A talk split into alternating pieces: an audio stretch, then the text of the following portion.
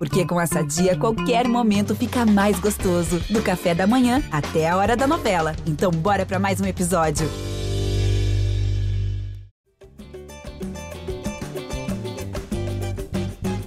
Gé Flamengo na área, começando mais um podcast, edição 274, uma edição mais do que especial, gravada aqui na véspera do jogo de ida da final da Copa do Brasil, Flamengo e Corinthians. Por isso, uma edição com convidados bem diferente, uma dinâmica diferente. Primeiramente, eu estou aqui ao lado de Pedro Suaide, nosso apresentador do GE Corinthians. Hoje vai ser uma edição misturada, uma edição mista. E também estamos aqui com a presença do Caê Mota, setorista do Flamengo, e do Marcelo Braga, setorista do Timão. Sejam bem-vindos todos os convidados. Pedro Suaide, um prazer estar aqui com você. Prazer é todo meu, Natan. Programa bom, diferente, misturado. Acho que vai ser bem legal. É bom para matar aquela ansiedade do pessoal, né? E ouvindo na quarta-feira. Dá para ouvir umas cinco vezes até a hora do jogo, lá 9h45. Dá para ir gastando bem o tempo. Pois é, para matar a ansiedade. Quem está aqui também é o setorista do timão, Marcelo Braga. E aí, Braga, hoje é dia de botar Flamengo contra Corinthians já frente a frente, já no podcast. Fala, Natan. Fala, pessoal. Muito legal participar aqui desse podcast pré-jogo. Todo mundo só pensa nessa decisão, né? É, vou estar amanhã na Neoquímica Arena e semana que vem no Maracanã. Eu vou te falar que eu estava até torcendo para esse segundo jogo da final ser no Maracanã mesmo, porque um Flamengo e Corinthians final de Copa do Brasil no Maracanã, acho que não tem cenário mais perfeito para essa decisão, né? Pois é, vai ser histórico. E quem está aqui para analisar junto ao Marcelo Braga do lado rubro-negro. Caemota, seja bem-vindo. Fala, Natan. Fala, Pedro. Fala, Braga. É um prazer falar com vocês aqui. Aviso que já ativei meu modo resenha aqui, então já vou ficar falando um monte de bobagem, porque assim, quando o Natan chamou o Braga, me veio uma coisa à mente que a gente recebe muito em rede social, que assim, ué, por que, que vocês chamam de Timão e não chamam de Mengão? Então esse podcast também é educativo. Eu já vou convocar o Braga para esclarecer que Timão vem do timão no escudo do Corinthians ali, não sei se é do Remo, o que, é aquilo ali. Aí já não vou, não tem esse conhecimento aí em operações marítimas, mas a, a, o pessoal fala, ué, mas por que timão e não Mengão? É porque o timão não é de timão, de timaço, né? Braga, esclarece aí, porque esse podcast agora que vai atingir, é o podcast com maior audiência da história, que vai atingir milhões de rubro-negros e milhões de corintianos. Explica para a galera aí. Cara, na verdade, não é nada disso. É porque o Caê persegue o Flamengo, todo mundo sabe, e aí ele não quer chamar o Flamengo de Mengão. Então, assim, ele está inventando uma história aí para dar desculpinha, porque ele não quer chamar de Mengão. Mas é isso que ele falou mesmo. A história é, do Corinthians tem uma ligação muito no Remo, né? O Corinthians começou como um clube é, de regata também, ali nas margens do Tietê. Então, se a gente olhar o símbolo do Corinthians, tem isso mas é, tradicionalmente virou Timão, Timão, Timão, e a gente usa essa, essa alcunha, esse apelido aqui na nossa cobertura. Vocês não usam Mengão? Não sabia disso. Vocês chamam do quê? De Flá? Não, no podcast, né, a gente até chama, né, Caí? Como uma parada mais do nicho, quem ouve são os torcedores, a gente até chama de Mengão, mas na matéria o Caí não pode escrever não, né, Caí? Não posso escrever nem rubro-negro mais, pô. Tem que ser só Flamengo. É. Fica aí a corneta para os editores. É, tem que fazer malabarismo aqui. Corneta aí, ó, Cauê, Thales, Hector, mas vamos embora. Então, a gente já, já começou quebrando o clima aqui. E já Não, o clima, clima é esse, bastidores sempre. Pedrão, vou passar a bola para você, porque essa ideia surgiu aí do Pedro Soares, que apresenta o GE Corinthians, da gente reunir os setoristas. No outro bloco, vamos reunir os vozes da torcida, né? É, cada um, um do Flamengo, um do Corinthians. Então, Pedrão, vai conduzindo aí, porque hoje é dia de cara a cara, né? Vamos fazer um cara a cara, a gente aqui nesse primeiro bloco com os setoristas, né? Eu estava conversando com o Braga, a gente estava batendo esse papo, tivemos ideia desse programa e pensamos nos blocos, fazer um, um, uma brincadeirinha aqui agora com os setoristas, além de, obviamente, ouvir as informações, ouvir tudo que está acontecendo. Como o Nathan falou, a gente está gravando aqui na terça-feira, dia 11, a final é dia 12, na véspera da final. A gente ainda não tem, obviamente. Quer dizer, do lado do Corinthians a gente não tem como cravar a escalação, do lado do Flamengo eu acho que eles conseguem um pouco com um pouco mais de facilidade. Mas a gente não tem, obviamente, as últimas notícias logo antes do jogo começar, mas a gente tem como prever os times, tem como prever o que está falar o que está acontecendo, né? Passar as notícias, então até por isso é legal ter os setoristas aqui para eles deixarem todo mundo com as informações na ponta da língua, a galera que está indo para o jogo, que está lavando louça para passar o tempo, está na academia para, enfim, dá aquela desestressada antes do jogo, vai ficando por dentro de tudo para quando começar a transmissão já saber tudo o que está acontecendo. E aí, antes da gente falar realmente de informação, falar tudo mais, a gente pensou em fazer uma brincadeira, fazer aquele clássico cara a cara, para tentar montar esse time entre Corinthians e Flamengo, que a gente, se não me engano, antes da Libertadores, eu, eu participei com o Natan lá do GE Flamengo rapidinho, e eles montaram um montaram o time naquele momento. Eu acho que agora talvez seja um pouquinho mais equilibrado, né, Natan? Porque o Corinthians de lá para cá, o Flamengo continua muito bem, também acho que dá para dizer que cresceu de lá para cá, estava se consolidando e se consolidou ainda mais. Mas o Corinthians de lá para cá tem uma evolução assim impressionante, conseguiu finalmente montar um time, ter uma escalação confiável. É, a base se solidificou do time, né? Não tem mais aquele um milhão de trocas que tinha. As lesões cada vez menos têm sido um problema. Até o Maicon, que era o último nome desses principais, voltou a jogar no último fim de semana, deve tá, vai estar tá no banco contra o Flamengo. E, e a gente pensou em fazer isso, né? Vamos, vamos, vamos emparear esses times aí para começar daquele jeito já? O que vocês acham? Vamos nessa. Lá, o, Pedrão, você estava editando o nosso podcast, a gente acabou te, te colocando na resenha, e a gente falava sobre o favoritismo do Flamengo, que o Corinthians até tinha condição de bater de frente pela camisa, pela questão do confronto de mata-mata, mas o favoritismo rubro-negro acabou se consolidando. Dessa vez eu acho que o Flamengo chega de fato menos favorito, mas vamos deixar isso para os nossos analistas, para os nossos eu já, eu, eu, já sou aquele cara chato que vai ficar levantando debate nesse cara a cara aí. Hein? Por favor. Mas é para isso. Chato, eu sou o chato da resenha. Hein? Ah, mas é tudo que a gente quer aqui. Mas, mas no, já vou te perguntar então de cara, no gol tem discussão? Cara, eu acho que tem, tem muita questão de perspectiva. Eu acho que principalmente na, na linha defensiva, assim, eu vou, vou argumentar. Eu acho que é, no gol, acho que é um pouco mais. Vou dar meu voto já aqui, então, né? Eu acho que o gol é uma situação se, se a gente colocar momento, é um pouco mais parelha. E aí não tem muito flexibilidade, assim, de falar, pô, um é mais ofensivo, outro é mais defensivo, porque eu vou argumentar em outras funções. Eu acho que ali é mais equilibrado, e aí, diante do equilíbrio, eu vou votar no caso pela história, né? Pela história no clube, pela história é, no futebol. Acho que momentos e importância pra, para as equipes tem ali uma certa é, um certo equilíbrio, uma, uma, certa igualdade, mas aí a gente coloca o maior jogador da história do Corinthians, ou um, dois, diante de um Santos que ainda está começando a escrever sua história no Flamengo. Né? Então, a partir daí, eu acho que o fator desequilibrante nesse caso é, é a carteirada mesmo. Então, acho que não tem como não votar no Cássio. São dois ótimos goleiros mesmo. E, Braga, o Cássio, o título que falta para ele é esse, né? Acho que até tem essa motivação pessoal do lado do Cássio. É, o Cássio tem nove títulos com a camisa do Corinthians, né? Um dos maiores ídolos, para muita gente, o maior ídolo da história. É, eu acho que, na, que, a comparação é, histórica é óbvia, né? O Cássio é, é o escolhido assim para o gol. Eu acho que de momento o Cássio também está bem à frente. É, tem um, um, um, Twitter essa semana que, que, colocou os erros defensivos do Corinthians, gols que o Corinthians deu para os adversários nessa temporada. Não tem nenhuma falha do Cássio. Tem falha de zagueiro, tem falha de lateral, tem falha de cobertura, tem falha de um monte de coisa.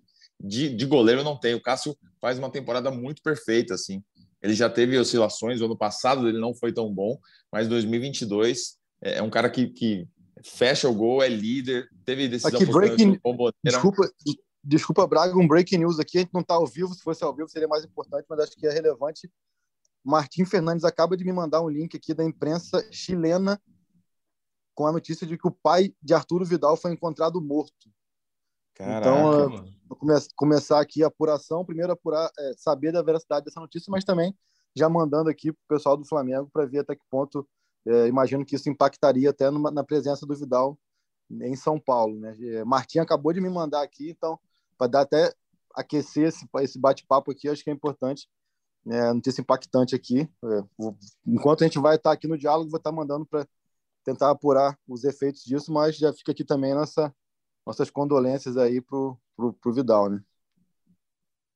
Pois é, um fato grave, né? Esse caso confirmado aí.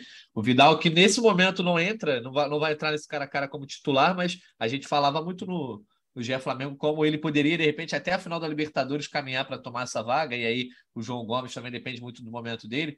Mas, o Braga, se você quiser arrematar aí a questão do Cássio, então, para a gente. Acredito que vai ser. A gente vai votar também, Pedro, ou vai deixar só com os setoristas para votar? Ah, a gente faz aquele desempate se precisar, né?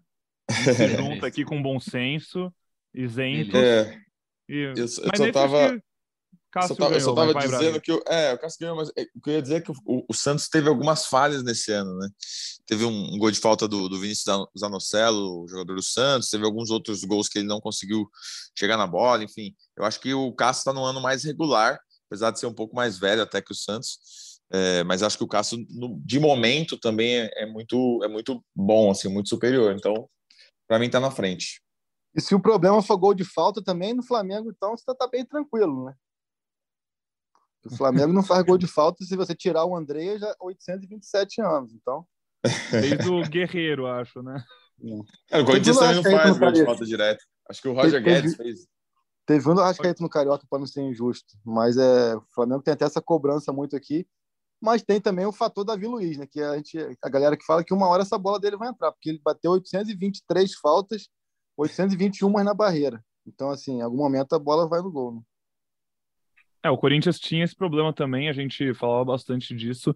O Roger Guedes acho que chegou para resolver um pouco isso, já fez mais de um. Ano passado acho que ele fez no Juventude, esse ano ele fez um bem bonito de longe no Atlético Paranaense, mas fal- faltam bons cobradores de falta. Para dois times que já tiveram Marcelinho Carioca, né? Acho que a torcida fica um tanto quanto saudosa. Mas enfim, nosso goleiro, gigante Cássio no gol. E aí vamos para as laterais, então. Lateral direita, Fagner contra Rodinei. Lateral esquerda, Felipe Luiz contra Fábio Santos. E aí eu vou jogar a bomba. Vocês divirtam-se, por favor. Só vou fazer um adendo aí, ô Pedro, que talvez seja a posição desse time A em que a torcida confie menos no jogador, né? Eu não sei, o Caio Mota pode, pode até dar a opinião dele, mas nas últimas semanas começou a ser falado muito sobre o Rodinei, que inclusive fez um gol contra, gol contra diante do Corinthians, né? No Brasileirão. O Rodinei que vinha muito bem na- nas duas Copas, na Copa do Brasil e na Copa Libertadores. Nesse momento, talvez ele não falhou, não chegou a ser, ter nenhuma atuação comprometedora, né, Caê? Mas eu acho que é o- os alvos da torcida estão no Rodinei nesse momento com relação às atuações. E eu acho que ele só não corre mais risco, de repente, de perder essa vaga, não nesse jogo, mas no jogo de volta, muito por conta do Mateuzinho não estar bem e do Varela também é, não ter condição de jogo, né? Não estar inscrito na Copa do Brasil. Então, cara, o Flamengo, acho que o Flamengo e Corinthians tem muito isso, né? Mas, mas o Flamengo aqui, que é a nossa bolha aqui, vive uma situação muito recorrente nos últimos anos, que é assim, é, o que vem de fora para dentro e o que vem de dentro para fora, né?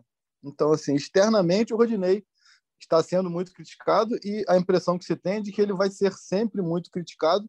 E é exatamente por isso que a gente traz desde agosto aqui, é, até foi na véspera do, do, do jogo que ele faz o gol contra contra o Corinthians, a gente trouxe a informação já de que a renovação não aconteceria também por decisão dele, porque ele tem essa percepção de que por mais que ele naquela época vivesse um grande momento, bastaria ele ter algumas atuações não tão boas para ser é, alvo dessas cobranças que ele está sendo agora. Então, na cabeça do Rodinei, do seu empresário, das pessoas que cercam e que cuidam da carreira dele, é, não tem por que renovar com o Flamengo, porque ele vai viver é, eternamente nessa linha tênue que vai pender sempre para o lado da crítica. Né? Então, assim, é muito mais uma questão externa do que interna. Assim. Internamente ali, é, em momento algum, pelo menos que temos de apuração, houve é, essa dúvida entre Mateuzinho e Rodinei, por exemplo, até porque, como você bem falou, é, o Mateuzinho está longe de entrar e dar conta do recado, de entrar e de elevar esse nível. Né?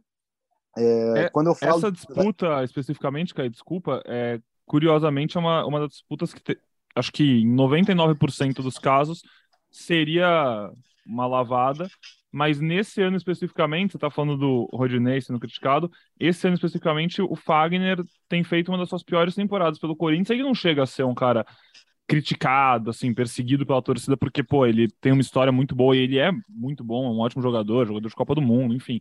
Mas esse ano especificamente, o Fagner também tá mais inconsistente, se machucou muito, cometeu algumas falhas que normalmente não comete, não tá apoiando tanto, né, Braga? É um cara que também tá na boca da torcida, do nosso lado aqui É, de São Paulo. Eu acho, que- eu acho que o Fagner não chega a ser contestado pela torcida, até porque ele é titular há muitos anos e nunca houve um reserva capaz de tirar a posição dele. É um ano em que ele joga menos, ele tem 36 jogos só na temporada, é muito pouco, assim, é, vai chegar uns 40 e poucos, e isso para a média anual do Fagner é quase nada. Mas mesmo num ano em que ele joga pouco, ele é o vice é, vice garçom da equipe, né? Tem sete passes para gol.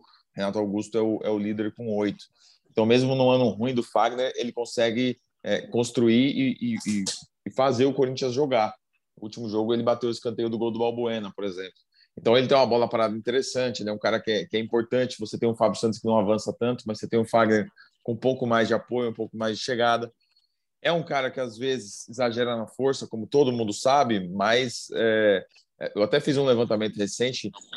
Corinthians e Flamengo, desde aquele jogo que ficou famoso lá do Ederson, ele só levou um cartão amarelo nesse período, acho que são 11 ou 12 jogos, nunca foi expulso. Então ele tem uma má fama com a torcida do Flamengo que, que não se justifica em, em punições, em, em, expulsões, por exemplo, em cartões.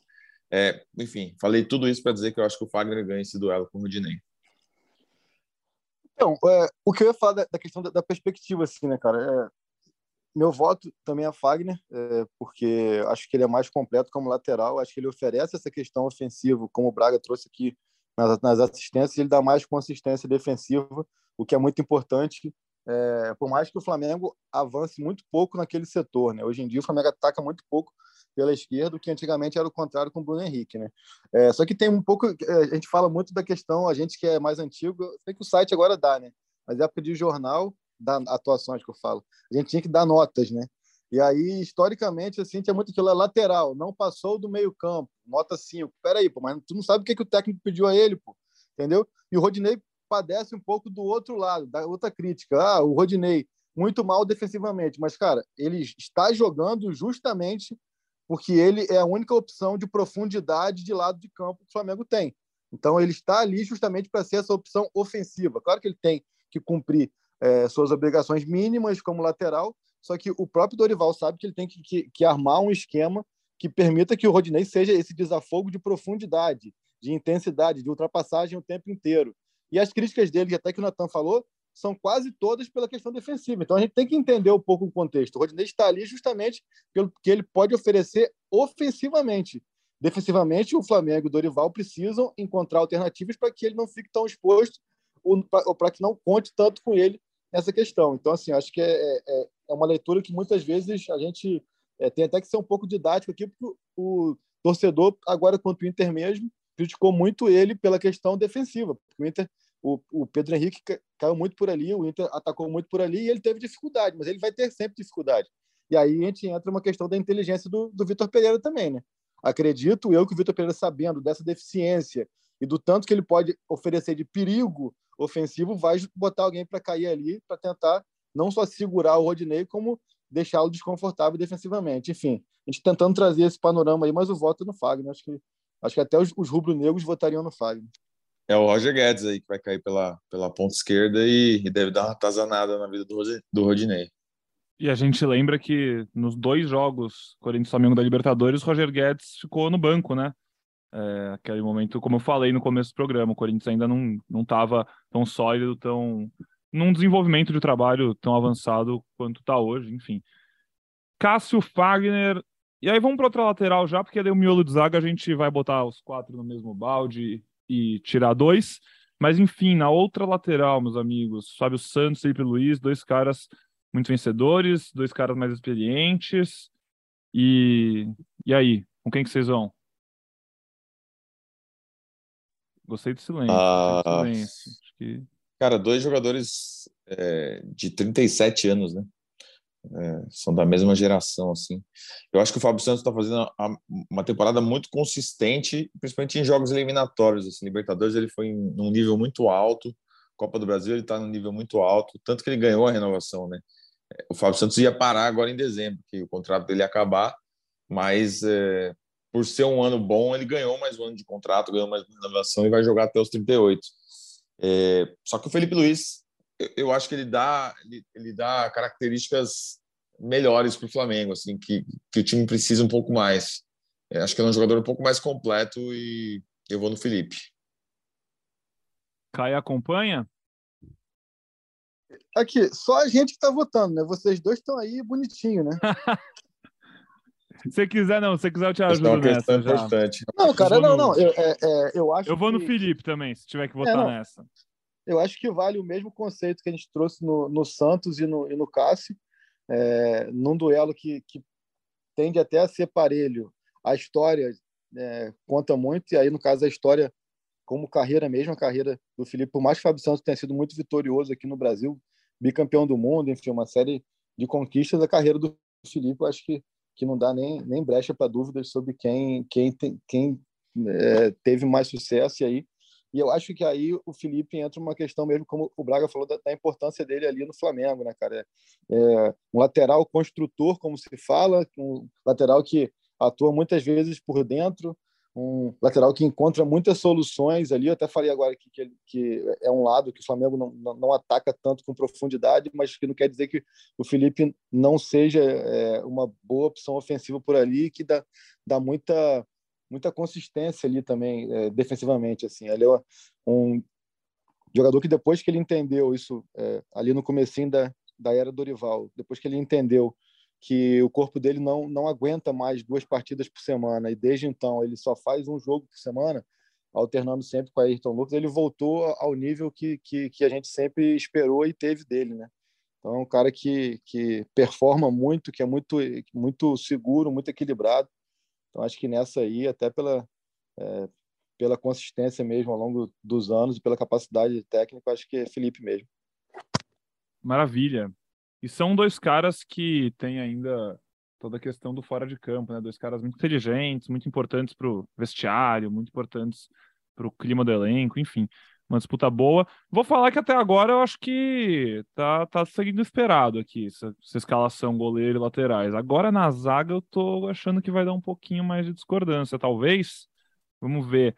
Vocês me corrijam se eu estiver errado, mas Gil e Balbuena, Davi Luiz e Léo Pereira, é isso, né? Tá tudo nos conformes. Exatamente. É, acho que é isso, né, Caê? Previsão, essa dupla aí que se formou Exato, é, exato. Durante a, passagem do Dorival, lá no jogo contra o Tolima, e nunca mais saiu, né, Caio? Exato, exato. Não, isso aí é a dupla que deu ao Flamengo o equilíbrio e a consistência, acho que até comparável a Rodrigo Caio e Pablo Maria, assim. Acho que dá para a gente falar, falar isso, assim. Então, é, são eles, são, são, são intocáveis. E para você fica como, Caio? Você, você mantém os dois? Você faz uma mistura aí, Balbuena, Gil, consegue tirar um dos dois dessa, dupla Cara, sólida que o Flamengo formou essa temporada? Então, se, se a gente for pegar os quatro, eu acho que o que tem jogado melhor é o menos badalado dos quatro, né? Que é o Léo para mim. Acho que o Léo hoje ele tem uma importância muito grande no Flamengo, também nesse papel ali junto com o Felipe da saída de bola. É um cara que teve um jogo ruim em Fortaleza, mas já fez grandes jogos depois, foi muito bem. Por exemplo, contra o Inter no Maracanã, vem, vem numa sequência muito boa. É, então, é fazer esse adendo aqui da questão do Léo, mas eu vou botar aqui Davi Luiz e vou botar o Gil porque é da minha cidade, é, meu amigo. Pô, então, que isso, elogiou, elogiou o Léo, elogiou o Léo, elogiou o Léo, elogiou o Léo, mas eu vou de Davi Luiz. Não entendi nada, pô. Não, porque o, Davi também vem muito bem, entendeu? É uma questão assim de que é, é porque talvez o lance da perspectiva, né? É, o Davi vir jogar muito bem é o que você esperava dele o tempo inteiro e ele agora está entregando o que se esperava. O Léo vinha muito bem também, é uma surpresa diante do que ele não entregou nos últimos dois anos. Entendeu? Então, acho que é, é, é importante fazer essa ressalva, é, mas eu vou botar Davi e Gil. Deixando claro que o voto pelo Gil é um voto mesmo aí é, de panela, panela de Campos dos Goitacazes. Cara, é... Pô, eu tava quase convencido a botar o Léo. O cara, o cara fez a boca de urna, chegou na hora do, do voto, votou no outro candidato. Então eu vou de Davi Luiz e Balbuena, porque o Balbuena está fazendo uma temporada maravilhosa assim, desde que ele chegou. É, é, um líder nato, assim, um cara que tomou conta desse, dessa zaga. Eu gosto muito do Gil também, mas o Balbuena ele está num, num, vigor físico, está numa fase física melhor, é, falha quase nada. Vai ter um erro só que foi um pênalti que ele fez contra o Havaí. E tem três gols no ano, né? Então é um cara que está sempre presente na área aí, fazendo gol de cabeça, tal. Acho que o Balbuena é um cara que, que elevou o nível do Corinthians, é, nível defensivo. A zaga, a linha de, de quatro do Corinthians é, uma, é uma, uma, linha muito potente, assim, uma linha muito segura. Então vou de Balbuena e Davi Luiz, porque não vou ficar elogiando o Balbuena e botar o Gil que nem fez o Caê, né? Pô, brincadeira. Vamos ter que desempatar essa, Natanzinho. É Gil ou Balbuena? É, Cara, eu, eu, eu ficaria com o Balbuena, né? Não sei a tua opinião, mas nessa aí eu acho que o momento, né? Como quando a gente está falando agora da, da final, quem chega melhor para essa final e até no conjunto da temporada, acho que é o Balbuena. É, eu acompanho. Acho que eu vou de Balbuena porque, de novo, a gente falou sobre esse time do Corinthians que foi melhorando com o passar do tempo e principalmente depois dessa janela do meio de ano. E muito pelo Balbuena. né? No meio de ano, o Corinthians muda o seu time e chega Balbuena, chega Fausto Vera, chega Yuri Alberto. Esses três não estavam no elenco quando o Corinthians pegou o Flamengo na Libertadores.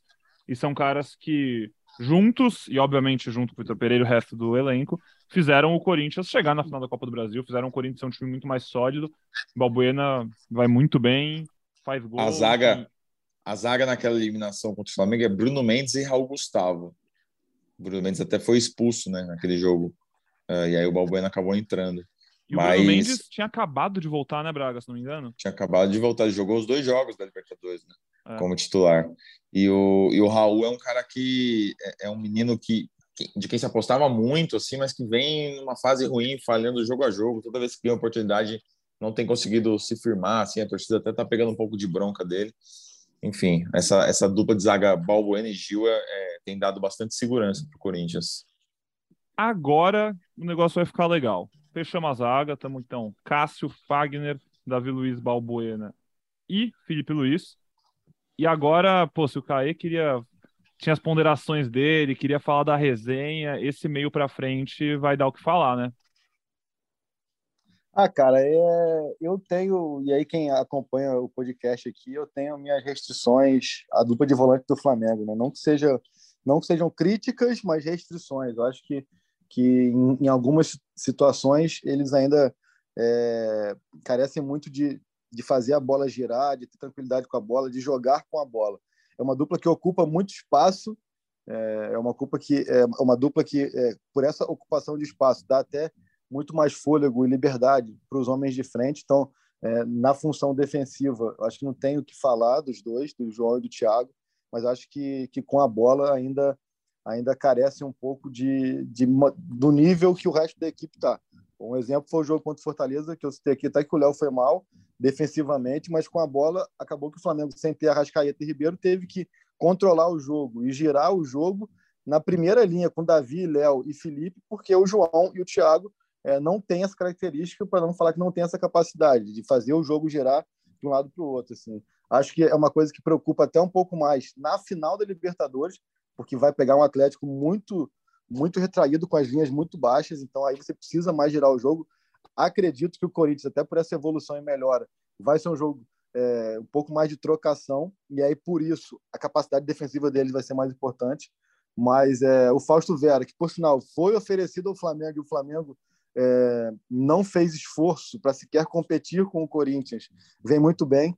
Então eu colocaria aí uma dupla é, respeitando as posições, um é cinco, um é chamado antigo oito, vou colocar Fausto e João. É, e aí vou relembrar o podcast da, da Libertadores, entra muito também uma, uma falta de conhecimento mais profundo do Duque Heróis.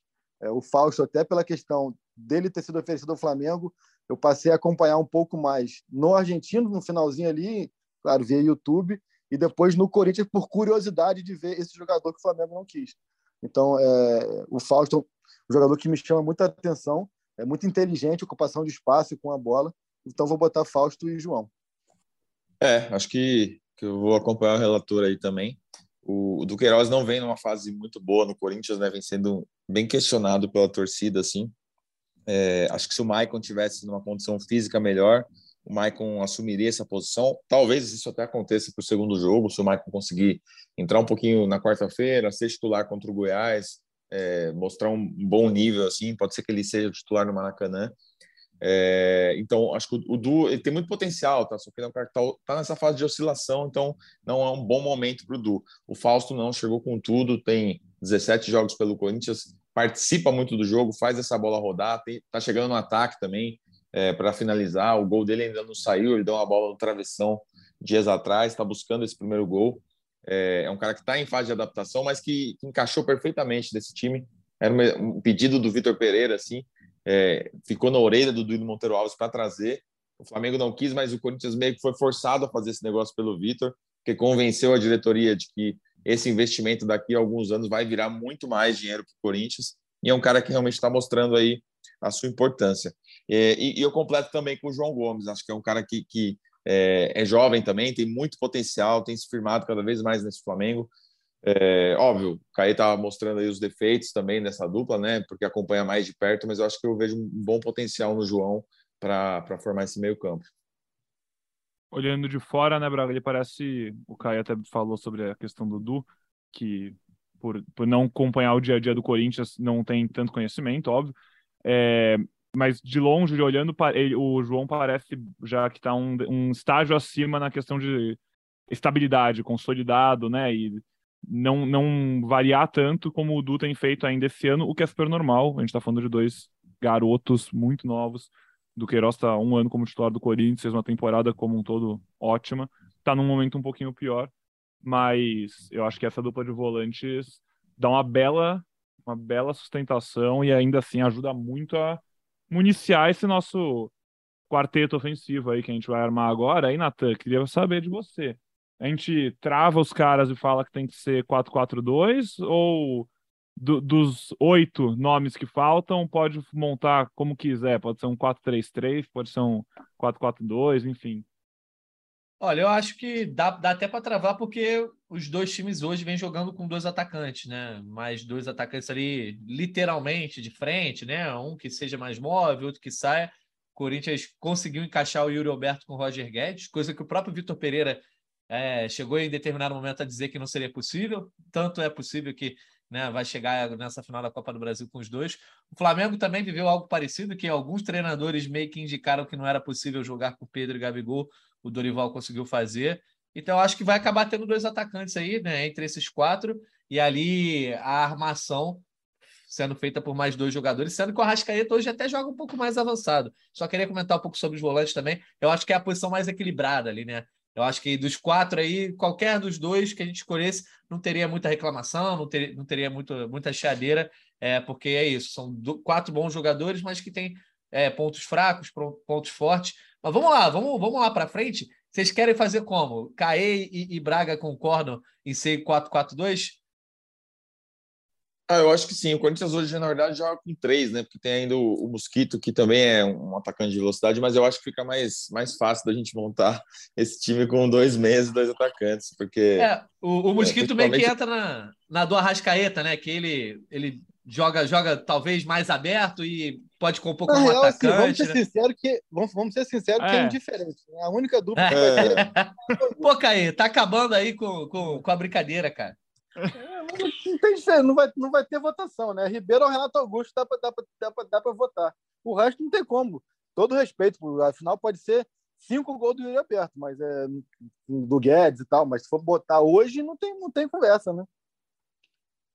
É nessa então, pegada você, aí, Braga? Para você, é, então, é, é, é Arrasca, Arrasca, Pedro, Gabigol, e aí pode ser Renato. Ou... É, aí, aí dá, dá para ter uma disputa, acredito, mas meu voto é no Ribeiro, até pela, pelo que ele vem jogando, né? Pela consistência, né? Assim, eu acho que é, é, eu vou fazer sempre o recorte de um cara que está jogando bem há três meses, acabou de vir da, sele, de, de vir da seleção, com boas chances de ir para a Copa do Mundo, o outro que eu, o outro que eu acompanho há 16 anos, eu sou super fã, mas a, a oscilação está presente ao longo da carreira, por mais que venha num bom momento, né? Então, assim, é, por esse argumento, eu, eu voto no, no Everton e, mas acho que se perder aquilo, joga, joga a camisa pro alto, quem chegar primeiro e pegar tá bem dado. Agora, os outros, os outros três, eu acho que não tem muita discussão, né? É, eu vou votar no Renato pela importância dele para a equipe, assim, é, desde a volta dele, né, o Corinthians tinha uma liderança técnica no William, que era um cara que, de quem se apostava muito, mas que entregou muito pouco no Corinthians, né, fez um gol só nessa passagem dele, algumas assistências, acho que foram três, muito pouco assim para um jogador de, de nível de Premier League. E o último jogo do William foi a eliminação contra o Flamengo na Libertadores. Depois desse período, o Renato volta e, e toma conta do time. Assim. Ele é um cara que tem uma liderança nata, é um cara que faz esse time jogar, que faz gols de fora da área, que dá assistências. É, o Renato tem 44 jogos no ano, 5 gols e 8 assistências. é, é, ele é a cara desse Corinthians. Assim, acho que se o Corinthians for campeão, o Renato Augusto provavelmente vai ser o craque desse time, o craque dessa conquista, porque ele põe a bola embaixo do braço e, e comanda esse time do Corinthians. É, gosto muito do Everton Ribeiro também, obviamente, fez vários jogos, inclusive contra o Corinthians, muito bons, mas acho que o Renato, pela importância dele na equipe, nesse time, a liderança e, e, e, e o que ele trouxe para o Corinthians com a sua volta, assim, depois do período que ele ficou fora, Acho que ele tem uma importância maior nessa decisão, porque o Flamengo tem um time ofensivamente mais completo, né? Não dá para a gente montar essa escalação sem o Arrascaeta, sem o Gabigol e sem o Pedro. É, por mais que o, Roger Guedes tenha 14, jogos, 14 gols no ano, seja um dos melhores anos na carreira dele, o Yuri Alberto crescendo cada vez mais, nos últimos 40 dias fez é, vários gols pelo Corinthians, tem, tem se tornado essa, essa, é, esse jogador de 21 anos, tá? Novíssimo, mas tem se tornado esse, esse jogador de quem se apostava, de quem se esperava muito com oito gols na temporada. Então, é, vou deixar os dois de fora pelo, pelo tamanho de Gabigol e Pedro. Assim que Pedro já está na Copa do Mundo e o Gabigol brigando ainda por uma vaga, né? Não sei se vai ou não, mas enfim, é um ataque aí de, de respeito. Não, pois é, cara. Eu acho que assim, é, trazendo para qualquer debate, assim, acho que a questão do mosquito nem entra no debate, né? mas é, trazendo para qualquer debate, assim, a gente está falando de uma boa fase do Yuri Alberto, que de dois meses, uma boa fase do Roger Guedes de, de quatro meses, cinco meses, está falando de uma boa fase do Gabriel e do Arrascaeta de quatro anos, entendeu? São quatro anos em boa fase, em grande fase, assim, eu acho que é uma questão, repito, aqui não quer dizer que, que o, o, é, o Yuri e o Roger podem decidir a Copa do Brasil para o Corinthians, assim, todo, tem potencial para isso, mas a gente está aqui fazendo é, uma votação antes, porque acaba que assim, hoje em dia todo mundo fica doído, né? Aí fala, pô, é, mas nem, disseram que não tem nem comparação. Cara, pelo que foi feito até aqui, não tem nem comparação. E mesmo que eles decidam a Copa do Brasil, também vai seguir não tendo comparação. É, é uma questão de uma carreira, de uma história, de muita coisa que já foi realizada. E isso não é demérito algum para o Roger e para o Yuri. É uma questão mesmo de, de entender, assim como a gente, a gente usou o mesmo argumento para votar no Cássio, o mesmo argumento para votar é, no, no, no, Fagner, no Davi. Então, assim, acho que é isso, é entender um pouco o que cada um é, pode entregar e tem entregado. Né? Não é uma questão, ah, estamos votando pelo nome. Não, eles têm entregado, então é isso. É uma, é uma disputa de altíssimo nível, né? Obviamente, é, é legal a gente ver disputas nesse nível. Se a gente fosse fazer, por exemplo, cara a cara daquela semifinal da Copa do Brasil de 2018, Corinthians e Flamengo, não ia ser tão divertido, porque ia ter que ficar gente ruim entre os titulares, provavelmente. Exatamente. Agora não, agora tem que ficar bom nos reservas, porque tem muita gente boa. que bom. É, e, Caê, legal que você falou do momento até, porque eu acho que é bem por aí mesmo. É, o Braga comentou até, o Roger Guedes, artilheiro do Corinthians no ano, tem 14 gols. Realmente tá muito bem, uma identificação muito legal com a torcida, tá virando um ídolo da molecada, uma relação construindo aos poucos, uma relação até parecida com a que o Gabigol tá com a torcida do Flamengo, de é, carisma, mas assim, 14 gols no ano. O Pedro e o então, Gabigol, os dois têm mais que 26, não é? Cada um. Então, um, compa comparativo assim, até com o próprio Gabriel, né? É, o, Yuri Alberto, com 14 gols no ano, é a melhor temporada da carreira dele, é isso? O Alberto, perdão, o Roger, Roger. o Guedes.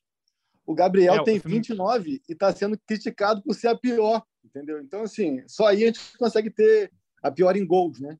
Só aí a gente consegue ter um recorte da, da, da, diferença, né, cara? Assim, o Gabriel tem mais do que o dobro de gols do Yuri Alberto e vive sob cobranças de ser a pior temporada no Flamengo em gols.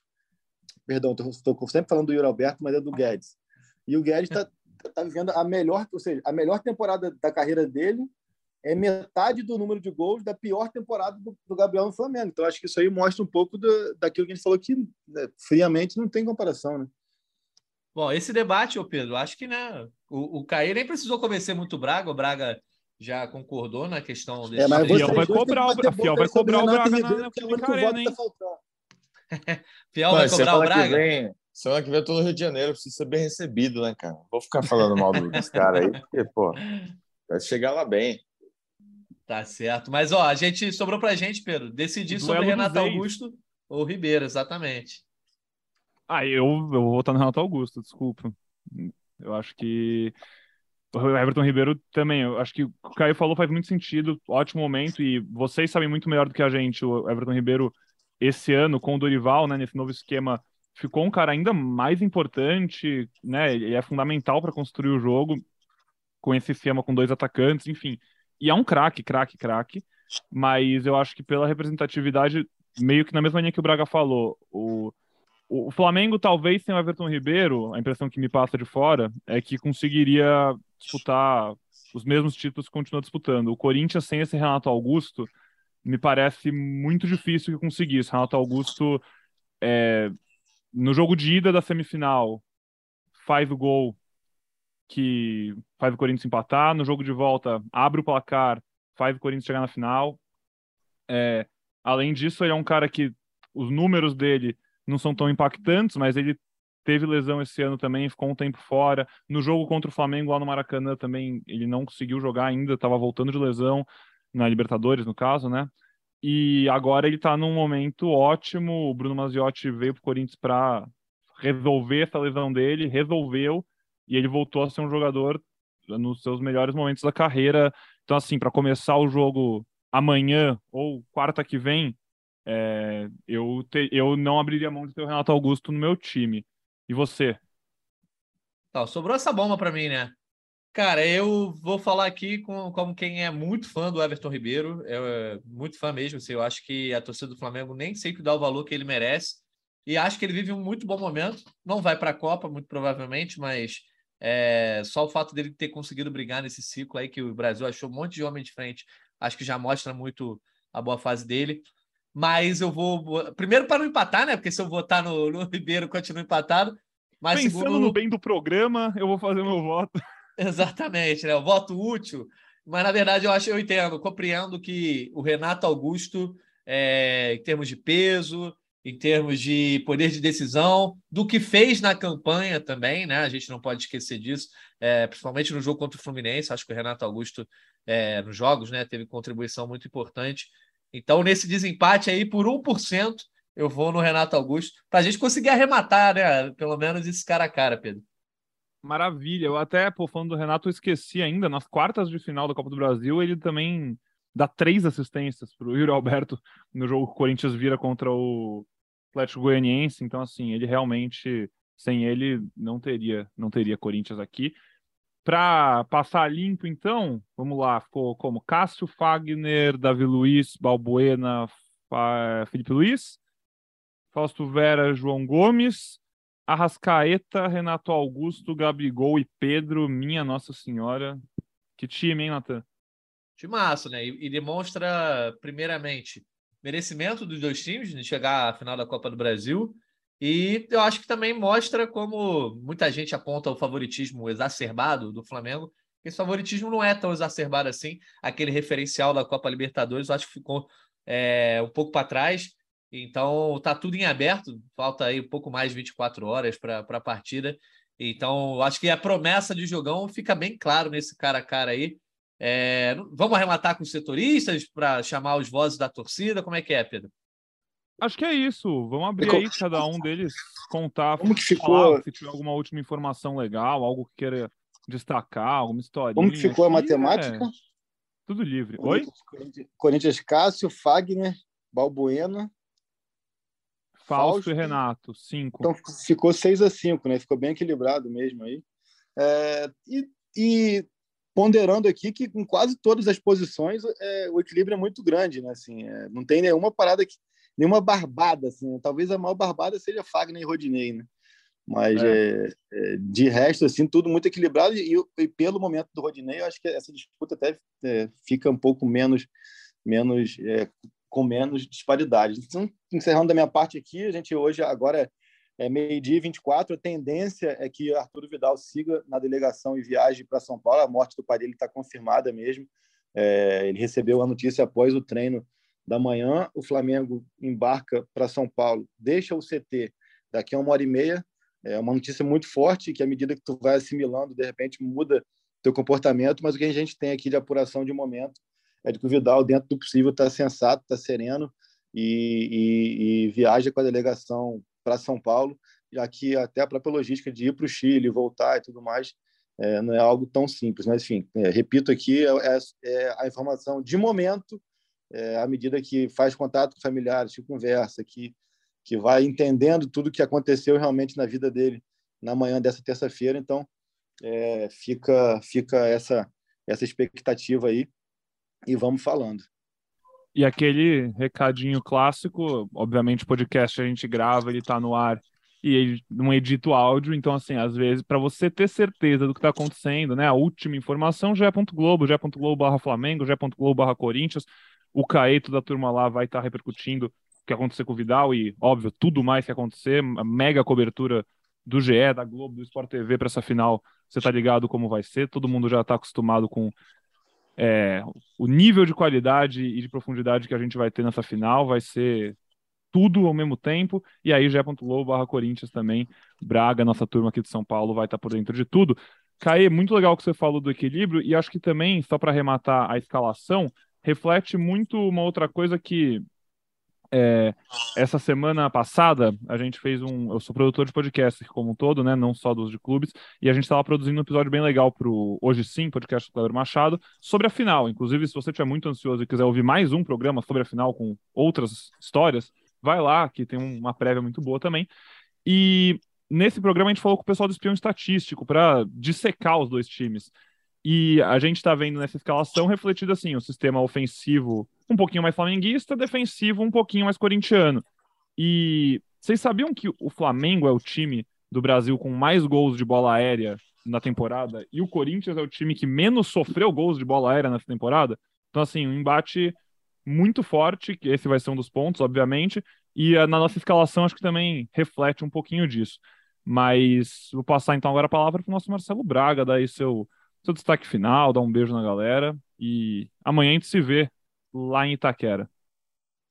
É isso, amigos. Estaremos por lá em Itaquera. É, até esses últimos dias foram, foram de muita expectativa em torno do Cássio, né? No fim de semana, o Cássio não jogou contra o Atlético Paranaense porque teve um trauma no pé, foi poupado. Muito bafafá de que ele poderia ficar fora, de que poderia uma fratura, enfim, nada disso. O Cássio já treinou na segunda-feira. Eu conversei com o Caê até no fim de semana, porque ele me deu um RT no Twitter. E aí o torcedor do Flamengo veio: ah, os caras estão inventando esse negócio do, do Cássio, é Miguel, futebol dos anos 90, voltou. Aquela coisa do Felipão ter enfaixado um jogador antes da decisão e tal. É, o Cássio tomou essa pancadinha aí, mas tá, tá escalado, vai para o jogo. O torcedor pode, pode botar a sua fé aí no, no gigante, porque é um cara que, que faz diferença nessas, nessas grandes decisões e estará presente é, na Neoquímica Arena. Estaremos por lá também e acho que vão ser dois jogos muito, muito legais de, de, de ver, de cobrir, de participar e de, de estar por lá. Quem que vai levar o, quem que vai cobrir o Tetra afinal? Eu ou o Caê? Vamos saber dia 19.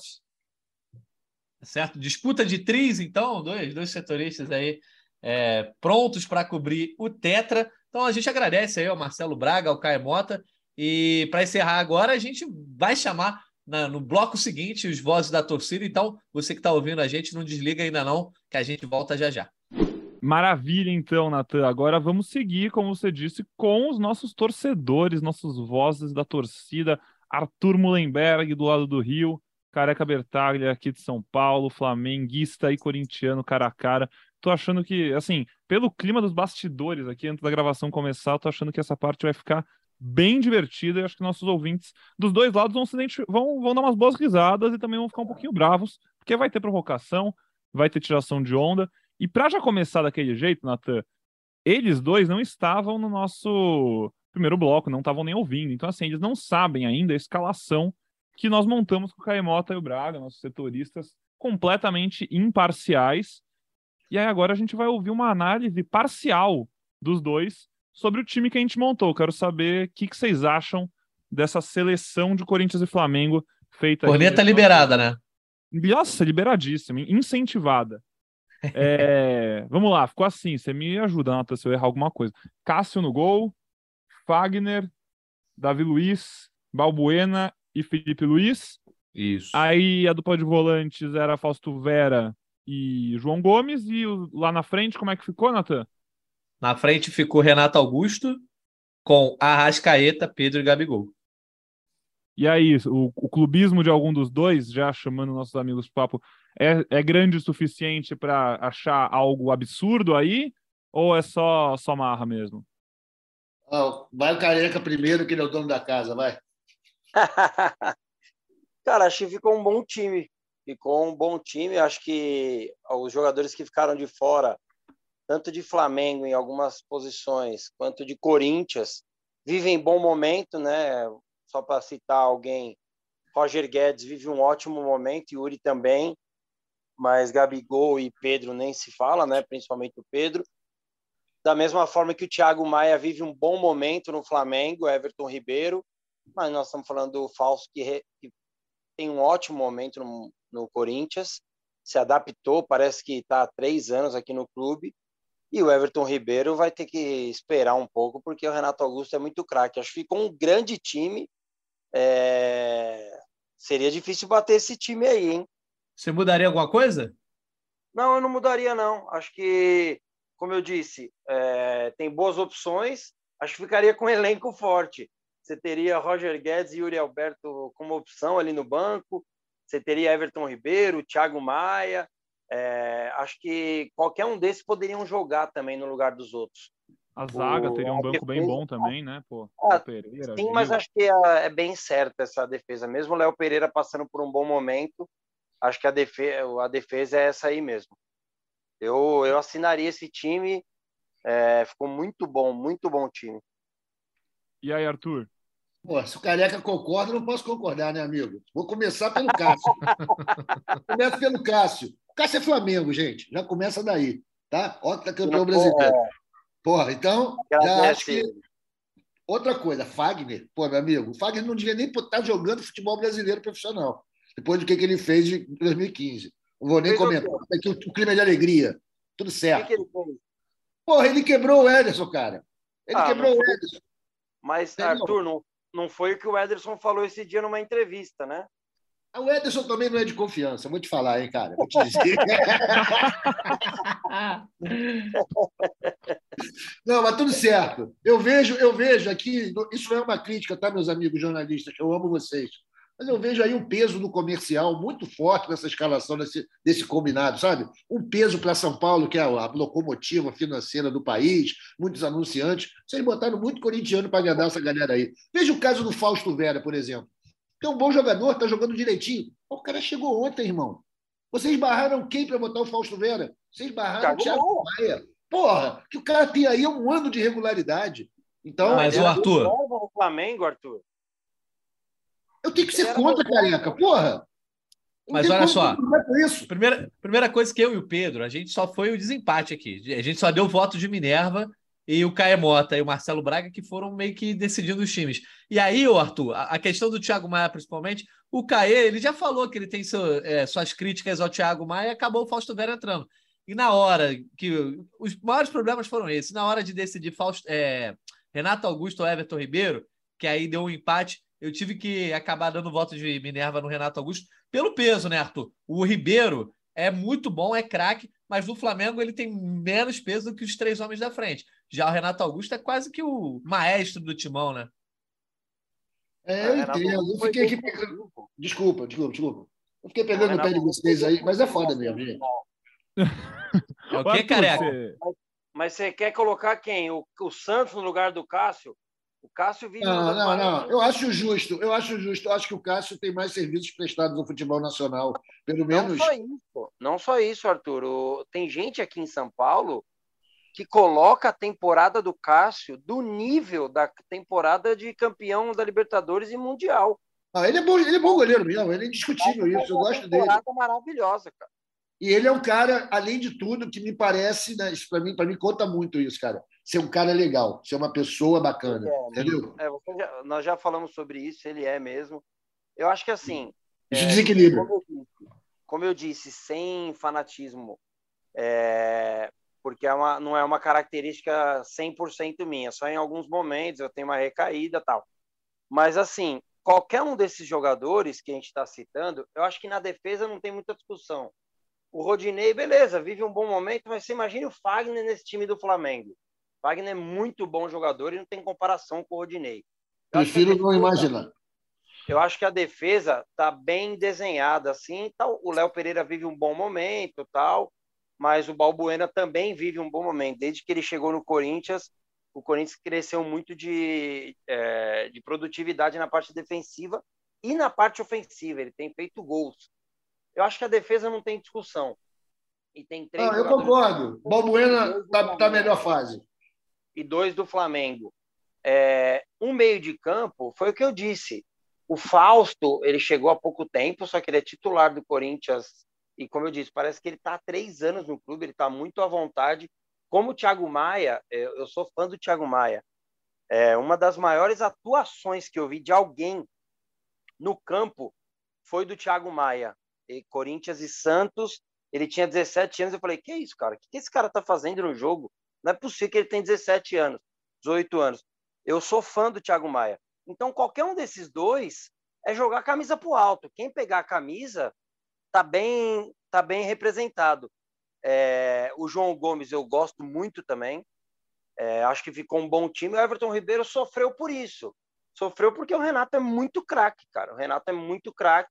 Não que o Everton não seja também jogador de seleção brasileira, é, mas o Renato tem um peso para o Corinthians maior do que o Everton Ribeiro. É, então acho que ficou um timaço, um timaço. É... Quem é o técnico desse time, hein, amigos? Boa pergunta. A gente não fez para os setoristas. Não fez? Acabamos só nos 11. Acabamos Vai. esquecendo. Então vocês dão esse gabarito é. aí do técnico. É complicado, é complicado. Pô. Não, estou aqui. Você está ponderando, você está ponderando as coisas com tanto bom senso, careca. Fica até chato para ficar discordando de você, que é o meu trabalho, você sabe. Você sabe que eu estou aqui para isso. Mas realmente, você falou coisas sérias. Eu te amo, Arthur. O treinador, o treinador eu acho que seria o Dorival. Por quê que é o Dorival? Porque é brasileiro, né, amigo? E, porra, o jogo é brasileiro. E o maluco aí é de Portugal. Então, é o Dorival. Mas e se fosse é... o Mister? O Mister jamais permitiria o Fagner jogar, irmão. Já começa por aí. Né? É, eu imagino ele escalando o Rodinei, a dor no coração. ah, eu, eu, acho que o Dorival acaba liderando esse time, né? Um pouco à frente, ele tem um trabalho talvez melhor avaliado do que o Vitor Pereira, pela transformação muito rápida e muito grande, né? Foi um giro de quase 180 graus. O Vitor Pereira ele vem construindo um trabalho degrau a degrau, né, tentando aí se esforçar depois da janela do meio do ano que o trabalho dele deslanchou. Mas eu acho que um pouquinho à frente o Dorival aí por conta disso. Você botaria o Vitor Pereira, careca? Não, não, eu colocaria o Dorival. Eu gosto do Dorival. Acho que o Vitor Pereira é, ele faz um ótimo trabalho no Corinthians pelas dificuldades que o Corinthians teve, né? Se você pegar qualquer time do mundo e tirar três ou quatro jogadores do mesmo setor, é, você vai ter muita dificuldade. Ele conseguiu passar por cima dessas dificuldades, mas o trabalho do Dorival Júnior é, é muito bom. Claro que o time dele também é muito bom, né? Mas a partir do momento que tinha um técnico aí e com esse mesmo time fazia um trabalho muito ruim, é, não tem como não dar mérito pro, pro Dorival. Ele faz um bom trabalho, inclusive na, cuidando bem do elenco, que não deve ser simples cuidar de um elenco desse tamanho do Flamengo. Então, acho que é o Dorival, sim. É, mas eu gosto dos dois. Gosto do Vitor Pereira, gosto do Dorival. E ambos fazem um bom trabalho na temporada. Só perdem para mim pro Abel e e pro Felipão. Olha, é o seguinte, careca, tem que ver aí uma coisa, na comparação entre os dois técnicos, tem uma coisa curiosa, né? Porque parece que o Dorival, que é o europeu, que traz novidades, que traz inovações ousadas, e o Vitor Pereira é o brasileiro que vai atrás colonizado, esperando que a metrópole aponte o caminho. Vê a questão da ataque. O Dorival chegou no Flamengo, foi proposta a ele uma equação que quatro técnicos anteriores, três técnicos anteriores não tinham resolvido. Como jogar Pedro e Gabigol junto. E a partir do momento que ele acertou esses dois, esses dois elementos, essas duas peças, o Flamengo deslanchou. A mesma coisa acontece com alguns meses de diferença aí com vocês, né? Que inicialmente Vitor Pereira falou que Guedes e Fulaninho não podiam jogar juntos. Desculpa, Fulaninho, que me faltou o nome. Yuri e... Alberto.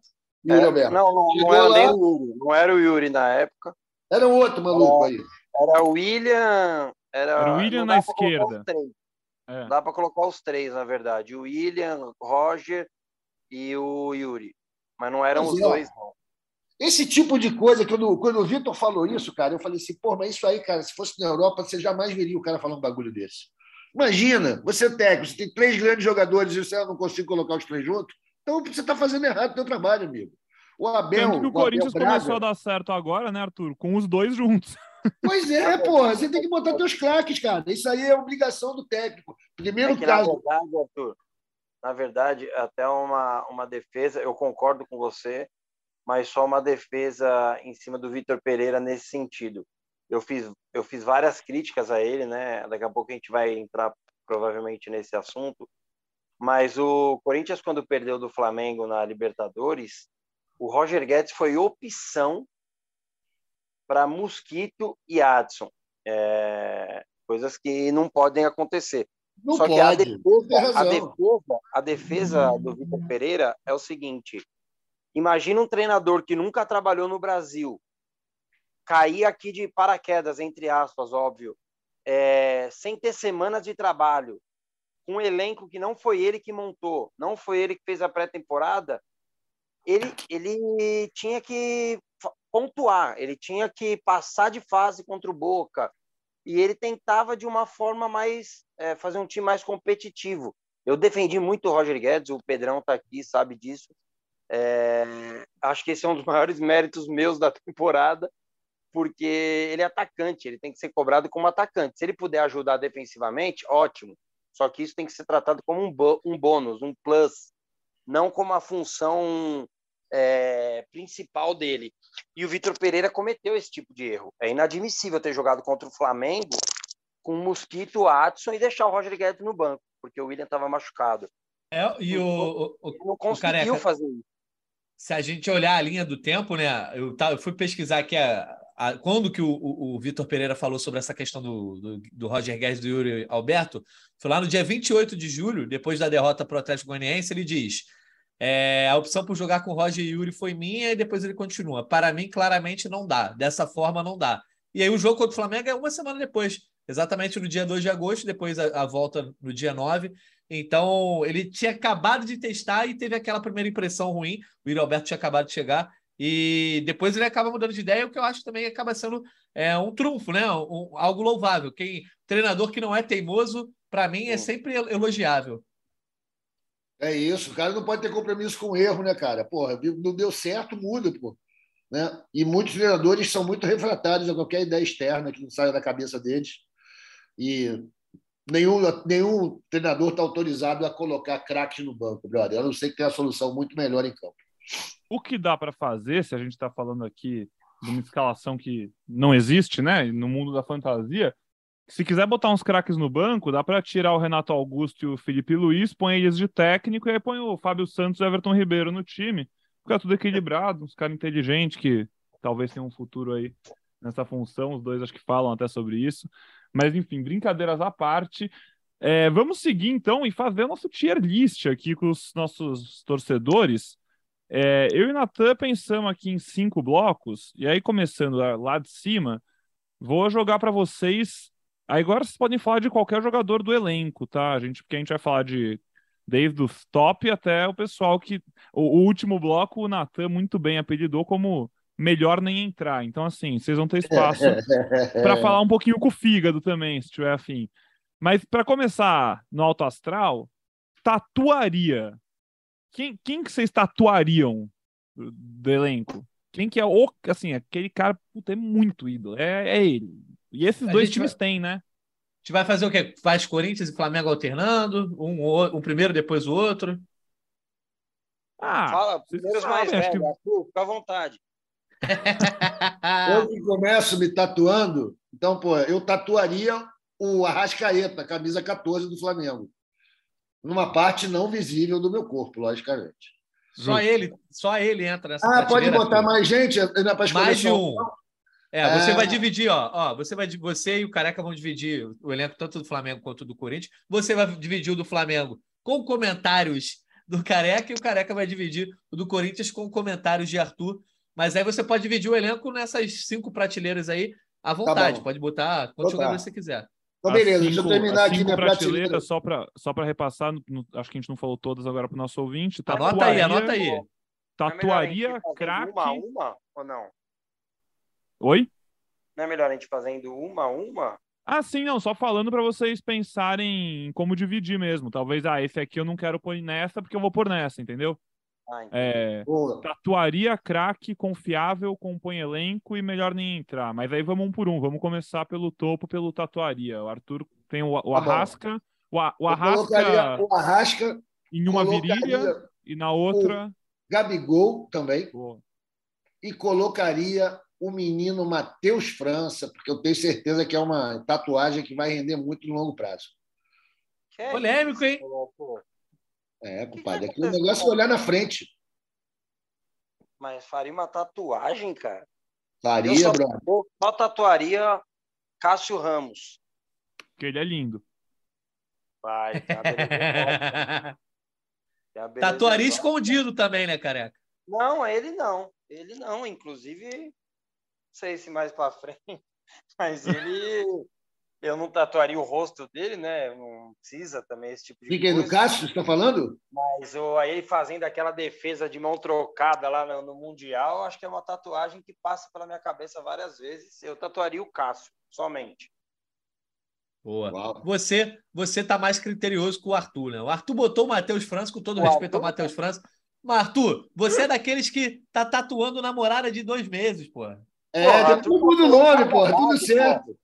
Depois Ele tem que fazer uma conserta. tatuagem- Ele tem que fazer uma tatuagem do cacique de Ramos inteiro nas costas, a tamarideira.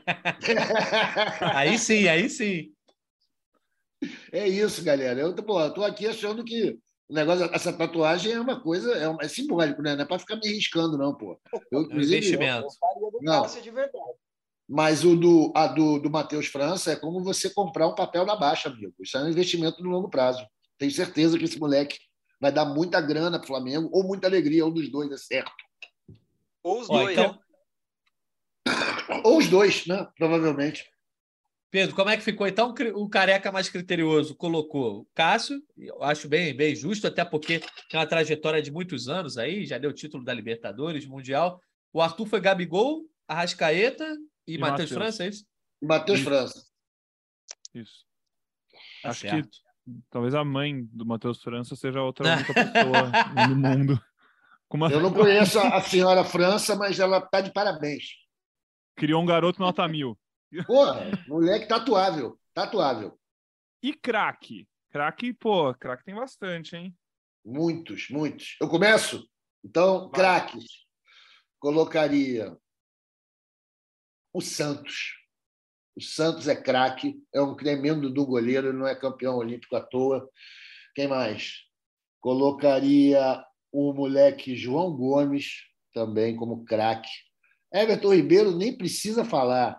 Bruno Henrique deitado em casa com saco de gelo em cima do gesso, também colocaria como craque. E quem mais do Flamengo? Cracaço de bola. Pedro, né? O Pedro, pô, o Pedro, cara, o Pedro deveria ter sido tatuado, né? Mas tá tudo certo, ele ficaria entre craques. Tá entre... É isso aí, meus craques são esses. Vai poder repetir ou não? E o Felipe Luiz também, eu botei melhor aí, ó. Felipe Luiz, craque. Felipe Luiz, craque. Boa. Como assim Acho que- repetir? É, Tipo, um cara que eu colocar no tatuável, eu posso colocar em- na outra também. Ah, Não, não, não. porque ah, se o Cássio você tatuaria, a gente já assume que Pô, ele é Isso é paixão, hein, garoto? É, Porra, ó, que ó. isso? Por exemplo, todos esses que são craques Pô, aí. Eu tô falando até pelo Arthur, cara. O Arthur tá já desperdiçando o time inteiro, pô. Tá pagando paixão aí pro Cássio, rapaz. Então, depois da tatuagem dele, o queixo dele não vai deixar espaço para mais ninguém. É porque, careca, tatuaria é quem transcende o craque. É aquele cara assim, pô, Boa, esse cara boa. já transcendeu o craque. Boa, boa. Tipo, o Matheus França. Aí humilhou, humilhou que transcende. Transcendeu, humilhou geral. Valeu, Jorge Natan, tô indo embora. Um abraço. Vai lá, careca. É, craque, eu vou colocar o Renato Augusto. É, e eu vou dar uma moral pro Roger Guedes e vou dar uma moral pro Fagner. O, o Fagner é muito craque na função lateral direito. Ele é pica. Fagner, Renato Augusto e, e Roger Guedes. Novamente o Pedro. O careca mais criterioso, né? Três craques, o Arthur foram quantos? Quatro? Cinco. Seis. Cinco. Seis. Torcida Seis, do Flamengo é maior, né, gente? Pô, Tem mais Ah, gente. mas- Depende, Natan, né? Conversa um pouco também com o que a gente estava falando, assim, de um favoritismo não tão grande quanto a Libertadores, mas assim, um favoritismo do Flamengo. O Flamengo realmente. Acho que ele. Elenco todo mais mundo aqui badalado, né? concorda. Um elenco mais badalado de talvez desse desequilíbrio nos craques, é isso? Ah, eu acho que o elenco do Flamengo é o melhor, o melhor elenco do Brasil, com uma diferença boa pro segundo. Pô, mas é, se o Careca vem pra cá pra ficar todo de bom senso, falando as verdades, vai perder a graça o bagulho aí. Pelo amor de Deus, amigo. Pô, senão eu vou ficar que nem um É, idiota. aqui. Pedrão, Pedrão, você já conhecia o Arthur ou não? Você sabe que eu sofro com ele, cara. Eu sou fã dele. O cara é muito figura. A torcida do Corinthians que tá ouvindo aqui o podcast conhecendo o Arthur deve estar dando umas risadas também. Vai ficar louca. Não, e daqui a pouco eu tenho live com ele. Eu tenho live com ele. Amanhã eu tenho live com ele.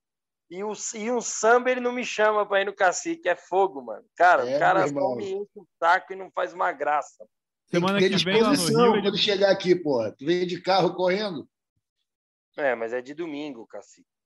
Ô, É isso, careca, uma ele falou que semana que vem, lá no Rio, ele vai te levar num lugar legal pra comemorar o título.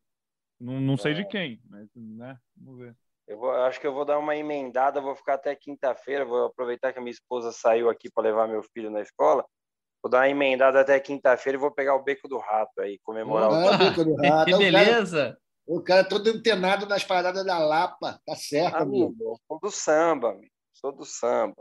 É, e lá no Beco do Rato agora estão tocando umas minas, né? Umas garotas que tocam pagode muito bom lá. que elas fazem uma roda só de quinta-feira mulher, é é muito legal.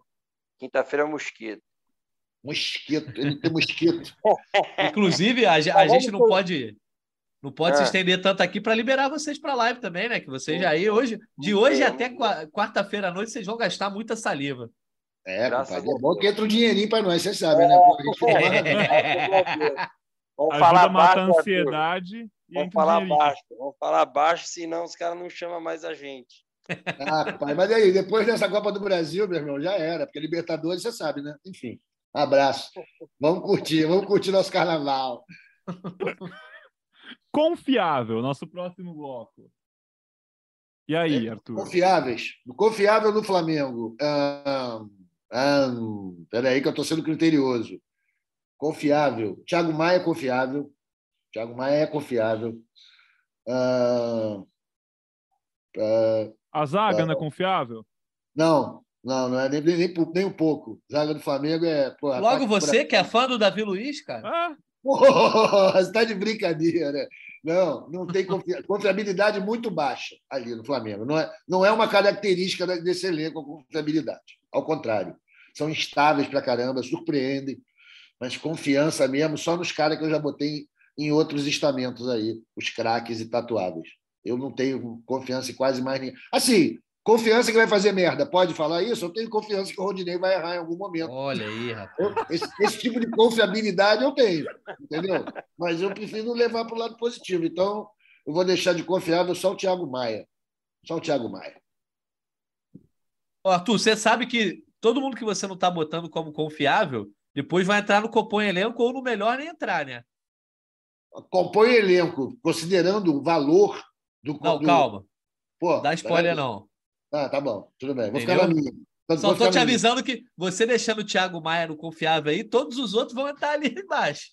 Obrigado pelo conselho, amigo, mas eu sei o que eu estou fazendo. Então, beleza. Vai lá, careca. co- Confia em mais gente no Corinthians? Confio, confio. Primeiro eu vou colocar confiável Fabian Balbuena. Confio demais, Balbuena. Na verdade, confio nos dois, Balbuena e no Gil. É, confio no Fausto. E confio muito, muito no Yuri Alberto. O que, que você tá fazer achando? lá. Eu tô sentindo falta dos comentários de um sobre o outro. O que, que você tá achando aí do- das prateleiras do, do Arthur, careca? Você acha você discorda dele de alguma coisa? Você acha que Ah. ele tá sendo. Fala aí. Cara, o Arthur tá sendo Arthur, né, mano? Ele meteu o Matheus França, cara. Você quer que eu fale o quê do Arthur, cara? O Arthur, o Arthur tatuaria o Matheus França. Mas é- daí agora ele deu uma pipocada. Você falou, ó, vai ter que encaixar os outros jogadores, ele só foi em um. Falou que Eu não sabe que tá pipoco, não. fazendo, mas só- mas só foi em um. Não, não, meu cliente, fique tranquilo. Não, Vou foi no Thiago Maia. malandra. só foi no Thiago Maia. Mas ele, é, o Arthur tá sendo Arthur, mano. E, e, e, ele vai falar a mesma coisa de mim, que ele é meu parceiro, pô. Aí, o cara que... tá me brifando já. Brincadeira isso. O que, que você tá achando das prateleiras do Careca, então, Arthur? Ah, cara, ele tá, o, o Careca tá jogando leve, compadre, sem o peso do favoritismo. Para ele já tá na lucro de chegar na final. Tudo é férias. Ele vai ficar de amigo, vai ficar de amigo, o simpaticão. Tá tudo certo, é o papel dele. Eu aceito aqui, eu sou. Eu acabei eu sou de falar. Eu acabei de falar, o Yuri Alberto vai fazer gol aqui e lá. Tá bom, tá bom, beleza. Anota, anota. É como eu sempre, aí... digo, é como eu sempre digo com meus amigos de São Paulo, compadre, sonhar não custa nada, é igual o BO, é grátis, tá? Pode ir aí, sonha aí, vai sonhando. Depois que a bola rolar, a gente vê o que aconteceu. Ah, não custa nada. Se o Yuri fizer gol aqui lá, e o careca já, já pega o elevador do confiável pro tatuaria, né? Porque, pô, o cara fazer dois gols no final de Copa do Brasil é outra história. Isso é quando Hernani, só Hernani faz isso. Obina, Hernani, esses grandes craques da Copa do Brasil. e compõe elenco, vai, Arthur, vamos seguir aí. Compor elenco, cara, eu colocaria o Hugo, nosso goleiro reserva, Mateuzinho, Rodinei, nosso back todo, Beijinho na lateral esquerda, é... Vidal, inclusive Vidal, Cebolinha, o resto todo, quem não entrou, bota aí. Por que, que eu digo isso? Porra, cara, que o elenco do Flamengo é Hollywood, amigo. É Metro Golden Maia nos anos 40. Fazer parte do elenco, compor o elenco, é tipo uma medalha de ouro, maluco. É muita coisa. Não é um, um demérito, não é algo ruim, não é a, a, menos pior. Realmente é muita coisa fazer compor esse elenco do Mengão. E cada um tem seu direito de chão. Os caras que eu estou colocando em categorias mais elevadas é porque pô, já mostraram valor e conquista, já entregaram muito. Então, por isso que eu acho que compor o elenco não é demérito para nenhum desses atletas que eu relacionei aqui, alguns por mas é isso. Compor o elenco do Flamengo, parabéns. Isso é uma grande conquista. Tem gente que luta no futebol durante 30 anos não chega tão longe quanto vocês. Parabéns por participarem num elenco tão estrelado. Mas, o Pedro, deixa eu, deixa eu dar a cornetada no Arthur. Na verdade, é cornetada. Eu vou perguntar algo que eu tenho certeza que quem está ouvindo aqui no nosso podcast especial está se perguntando. João Gomes não é confiável, Arthur? Vidal não é confiável? Não, não são. Por quê? João Gomes, é a minha teoria, a gente faz podcast toda semana, Natazito, você sabe. Estou muito preocupado que o moleque está lendo muito internet, lendo muito jornal. Acho que caiu o futebol dele, depois que ele virou craque cobiçado pelo Florentino Pérez. E o Vidal, a gente sabe que passou hoje por um momento terrível lá, familiar. Então, não, não seria um cara que eu contaria num dia como hoje. Eu sou assim. Eu, eu levo muito em consideração o extra-campo nisso daí. Mas quando eu digo não confiável, não é dizer que eu desconfio da pessoa. É apenas que eu não confio. É diferente. Tá certo. Vamos, vamos fingir que a gente entendeu a lógica do Arthur Mullenberg, Pedro. Segue aí com o careca. Eu fiquei sem argumento, pô, tudo certo. Mas ele tinha um plano, Nathan. Eu gostei do plano dele. Esse, esse papo de ah, o elenco estrelado, já é muito bom compor elenco, todo mundo. Deu, deu para notar que ele, pensou. O que importa é participar, né? Como diriam na gincana da escola. É isso, porra. Medalha a participação, aquela de plástico que não pra gente. E do nosso lado, daqui da capital paulista, do Coringão, careca, como é que é? Quem compõe elenco? E aí depois a gente vai nos melhor nem entrar, né? É, eu não tô. Eu só vou usar o melhor não entrar no, nos, nos reservas, né? Porque eu confio no Corinthians, acho que o Corinthians vive um bom momento. Então, dos titulares, é, eu vou colocar como por elenco, mas eu vou colocar uma ressalva principalmente no Duqueiroz, é, que os, tem oscilado, mas é da idade, né? Tem um ano e pouco de profissional, um ano e pouco mesmo, né? Um ano e dois, três meses, mas faz uma boa temporada. É, acabei esquecendo de colocar o Fábio como confiável, o Fábio Santos, é, pela história no clube e tal, mas também acaba entrando muito bem em compor elenco. Talvez era isso que a gente esperava dele no começo da temporada, mas ele se tornou jogador de Copas, é, jogou quase todos os jogos de Copa do Brasil e, e Libertadores e foi bem. É, então vou colocar esses jogadores junto com, com Adson e Mosquito, que é, são os possíveis titulares para o jogo de amanhã. O resto dos titulares eu já coloquei. É, e acho que o Corinthians pode fazer um bom jogo. Acho que esse aí é, o, é a minha, minha prateleira, está encaixada nesse aí. Duqueiroz e Fábio Santos, além de Mosquito e Adson, que são os possíveis titulares. Então, encaixei os 12 aí, e daí depois eu, eu dou uma descascada nos que melhor nem entrar. Mas Agora não tem uns reservas, boa. não tem uns reservas que merecem entrar no companhia elenco, careca? Tipo, não, Juliano. Não, acho, que sim, acho que sim. Juliano é um bom jogador para compor elenco. É, gosto do Cantígio, acho que o Piton, Rafael Ramos, é, Robert Renan. Acho que quase todos os reservas, excluindo os que eu vou acabar colocando, que é melhor não entrar. Boa. É, o Corinthians tem uma dúvida, né? Acho que é a única quem vai jogar ali. Falaram até em Ramiro, em Matheus Vital. Não são jogadores dos meus sonhos, mas como eu sou corintiano e diferente da torcida do Flamengo, que é o caso aqui, né? Só para citar uma, é, a gente vai apoiar independente se jogar a minha tia ou se jogar o Messi, diferente da, da torcida do Flamengo. Mas é isso aí, é isso aí. Uh, a, a minha lista é essa. Ô, Careca, pelo amor de Deus, amigo, pleno 2022, ano de Copa do Mundo, conhece o Elon Musk? Esse meme é oh. muito bom. Porra, Carecone, seguinte, cara, a torcida do Flamengo é exigente por natureza. Mas, ao contrário da torcida do Corinthians, é o seguinte: a gente não apoia o time quando o time está bem, não, cara. Só a gente, quando tá o Menguinho Pocotó, que a gente fica mais fiel ainda. Mas... Não, mas diferente da nossa, então você está falando, da, tá falando com alguma torcida diferente. Oh, que tá é isso, amigo. Eu, né? Não, a gente vem falar dos times. Tu não pode ficar esculachando a minha torcida. Não pode. Não, não é esculachando, não é esculachando. É, é a característica da torcida do Flamengo, pô. A torcida do Flamengo ganha tudo, rapaz. Tá maluco? A característica da torcida do Flamengo é em dificuldade vaiar o time. Eu vi a sua torcida vaiar um goleiro com menos de um minuto, cara. Recuar a bola para ele e começar a vaiar o cara. Aqui você não vai ver isso. Você não vai ver isso. Quando acabar o jogo, vai xingar tal, mas durante o jogo, a torcida de verdade apoia. Essa é a torcida do Corinthians. E só. A, o resto tem outras características. Tamanho, e só na vitória, de apoiar e gritar mais quando um time toma um gol, só tem uma e é as que vos fala. Olha aí. Solta a vinheta tava... do Ratinho. O Arthur falou que o careca tava polido, que ele tava. É, ele agora tá tirando essa onda de brabo, mas tá certo. Deixa ele. Torcida, de torcida, eu tô por. Você pode falar de elenco, Flamengo, tal, investiu 25 milhões a folha salarial, mas de torcida, amigo, não dá para falar da nossa.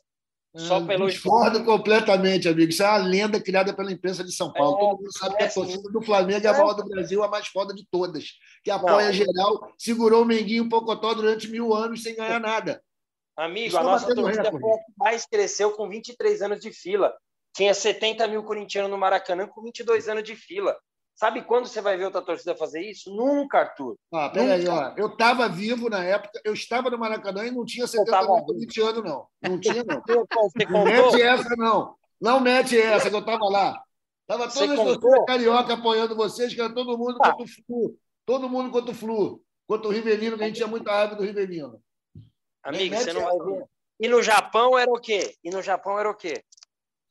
Amigo, a gente está falando de Copa do Brasil, porra. Copa de 2022, você conhece o Elon Musk? Pô! O ano da tecnologia. O ano da tecnologia. Você vem falar de Japão? É, Porra. Japão, pô, Japão e tecnologia combinam, combinam, pô, não? Ai, ai. Ô, ô Arthur, e aí agora pra gente ir pro nosso último bloco do Melhor Nem Entrar, você vai colocar alguém? Você falou que é todo mundo que não tinha ainda no compõe elenco, mas tem algum alguém que merece ser citado no Melhor Nem Entrar? Melhor nem entrar? Tem. Diego Ribas. Sabia, sabia. Porra, tá maluco? Diego Ribas agora está fazendo relações públicas jogando no Flamengo, no meio campo? Não pode. Nossa, ele gosta, Arthur, hein? Ele gosta de uma Não fala mal do nosso companheiro de empresa. É, é, mas até ele ser efetivado, eu tenho que aproveitar. E quando eu vou contratar um cara que eu não gosto, eu falo mal até o dia que ele assina o contrato. Depois ele dá é, é fechamento. Depois ele vira companheiro de equipe. É, porra, Diegão, Diegão tá foda, gente. Porra. Pela, pelas minhas contas aqui, Arthur, tirando a Ah. garotada, que obviamente a gente acaba esquecendo o outro, mas quem ficou pro melhor nem entrar para você foi Diego Ribas, é, Rodinei, Mateuzinho, você botou em confiável ou não? Não, botei em compor elenco. Compõe o elenco. Compõe elenco, botou em compõe, desculpa, é Rodinei elenco. também botei em compor elenco. Botou? Uhum. Ah, então só sobrou o Diego Ribas mesmo. É isso, cara. Diego Alves. aqui. Eu Diego pareço Alves também. malucão, mas eu sei o que eu tô fazendo. Sobrou o Diego Alves também no melhor nem entrar. É, só para o Diego não ficar sozinho, bota os dois aí no melhor nem entrar, tomando um cafezinho. tomando um cafezinho com a torcida. Acho que vai dar certo. Olha aí, negócio de cafezinho aí é complicado. chama o Dorival, chama o Dorival. O Dorival passar esse café para vocês. Mas eu, eu sabia, cara, eu conheço o Arthur Mullenberg, sabia que ele ia deixar essa, essa camada especialmente para Diego Ribas. Vamos ver como vai ser a do Careca aí. Não, eu não, eu não tenho esse. é, ninguém- o Robson Bambu, pelo amor de Deus, não pode nem passar perto de entrar. E eu, Eu, vou gostei colocar que ele. Eu achei que ele ia falar um, eu não tenho isso, quem está no Corinthians, Não, ele não, começou não. meio assim. Aí, Aí ele já soltou um. Robson Já soltou, Bambu, né? Robson Bambu e eu vou colocar o, o Rony, é, porque eu não me conformo até agora que ele não, não jogou a Rascaeta no banco de reserva no jogo da Libertadores. Então, jogador bonzinho numa final de Copa do Brasil é melhor nem entrar. É isso, cara. Tá incentivando a violência. Que é isso, careca? Não é teu Falta, faz parte do jogo a falta. O Davi Luiz arrepiou o, o Yuri Alberto, o juiz não deu nem falta. É o que ele tinha que ter feito ali. Joga o Arrascaeta no, no banco de reservas, mas não toma o gol. É isso. Lamentável. Lamento, senhores. Esse rapaz era muito bom, mas se perdeu. Tudo certo. Fiquei Bom. até calado aqui, Pedro. É, porque não. ele vai fazer, né? Criticar o colega? Não pode criticar o colega, né? Mas ele dá, fala merda dessa, vai fazer o quê? Que Tem que isso? arremessar, amigo. tem que arremessar. É, ainda diz que o Fagner é é faz maneiro. Quebrou o cara no meio lá, o Everton, porra. O Faz Ederson. a falta e o juiz dá o cartão amarelo ou dá o vermelho. Não falei, não falei para ele dar uma voadora, falei para ele arremessar ele no banco de reservas. Um Cartão empurrãozinho, né? amarelo e vida que segue. Empurrãozinho, provoca camisa. esses instintos baixos mesmo nos adversários. É raiva. igual o Arrascaeta fez contra o Atlético Paranaense e o juiz se fez de cego. Ih, rapaz, vai, vai começar a arbitragem, a gente- vai chegar Não, aqui. a- porra, e agora é o seguinte: aí o cara fica fazendo defesa do outro time que nem tá aqui no contexto. né, amigo? Não, é é que você citou o Ederson. Pô, você citou um cara que, colocando a responsável do Fagner. O cara o Fagner que quebrou parou- ele, meu compadre. Porra, ele todo parou mundo sabe de um disso. problema no testículo, mano. Nem falta dele, nem falta dele. O maluco foi daqui direto pro hospital dos servidores. Tá maluco? Olha só, ô Pedro, eu vou propor aqui, que a gente tem que liberar eles para live também. Eu vou propor aqui da gente só falar o que, que mudou da última vez que o Flamengo e Corinthians jogaram mata-mata na, nas quartas de final da Copa Libertadores. Que o Careca já tinha falado isso lá atrás, o Arthur também, e a gente até citou um número aqui é, com relação aos jogos entre Flamengo e Corinthians, que o retrospecto tem sido muito bom. O Arthur até gosta de falar no, no GE Flamengo que é, a Arena Corinthians também é casa do Flamengo, o Flamengo vai lá e consegue ir muito bem. Mas a verdade, para trazer os números aqui, eu quero que os dois comentem o que, que mudou da Libertadores de lá para cá, porque de fato o retrospecto rubro-negro nos últimos jogos tem sido muito bom.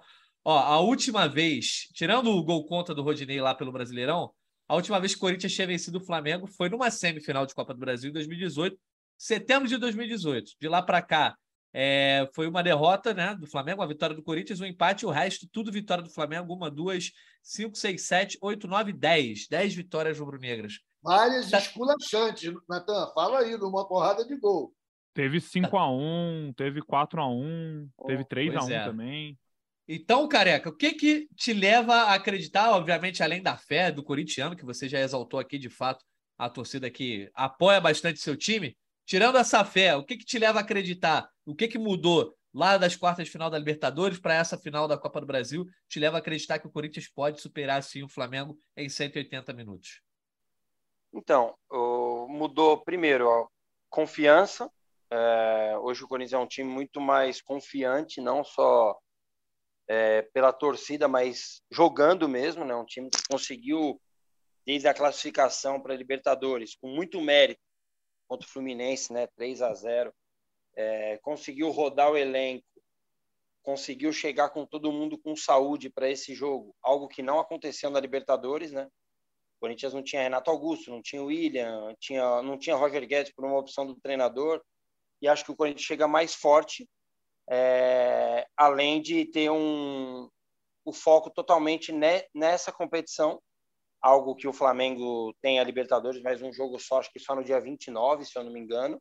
Isso. É, mas na época da Libertadores, os, os dois estavam em três competições e precisa, o cara tem que ser louco para falar o contrário disso. O Flamengo tem um elenco muito melhor que o do Corinthians, então chegou muito mais inteiro, né? O Corinthians ainda naquele dia perde o Maicon, não tinha Fausto Vera.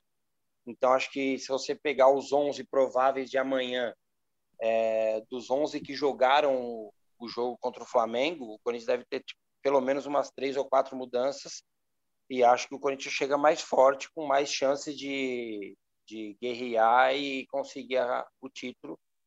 É, que, na minha opinião, o Flamengo é favorito, mas não todo esse favoritismo que, eu vejo muita gente falar, porque é uma final de campeonato dos dois maiores times do Brasil.